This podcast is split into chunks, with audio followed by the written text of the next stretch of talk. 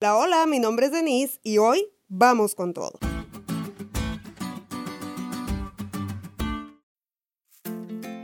A mí me encanta escribir, pero siempre se me han complicado las introducciones. Aparte de que nunca sé cómo empezar, pienso en la importancia de una buena introducción.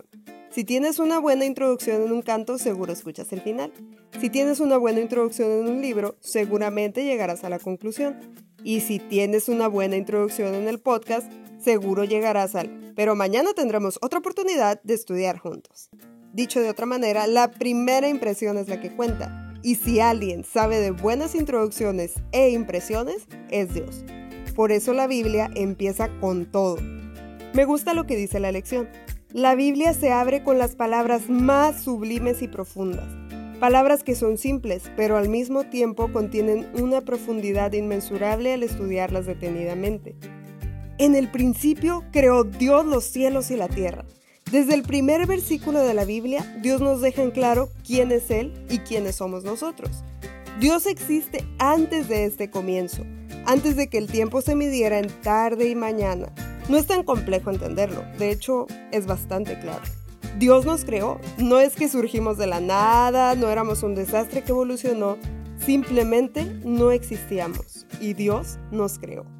Pero bueno, siempre hay un negrito en el arroz.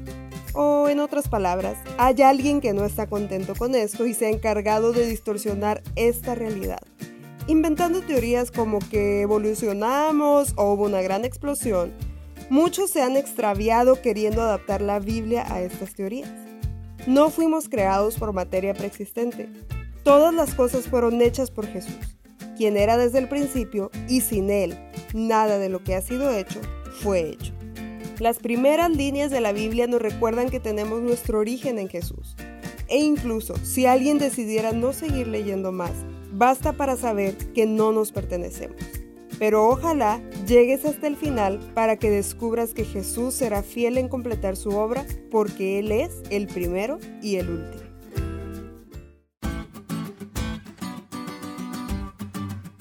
¿Te diste cuenta lo cool que estuvo la lección? No te olvides de leerla y compartir este podcast. Es todo por hoy, pero mañana tendremos otra oportunidad de estudiar juntos.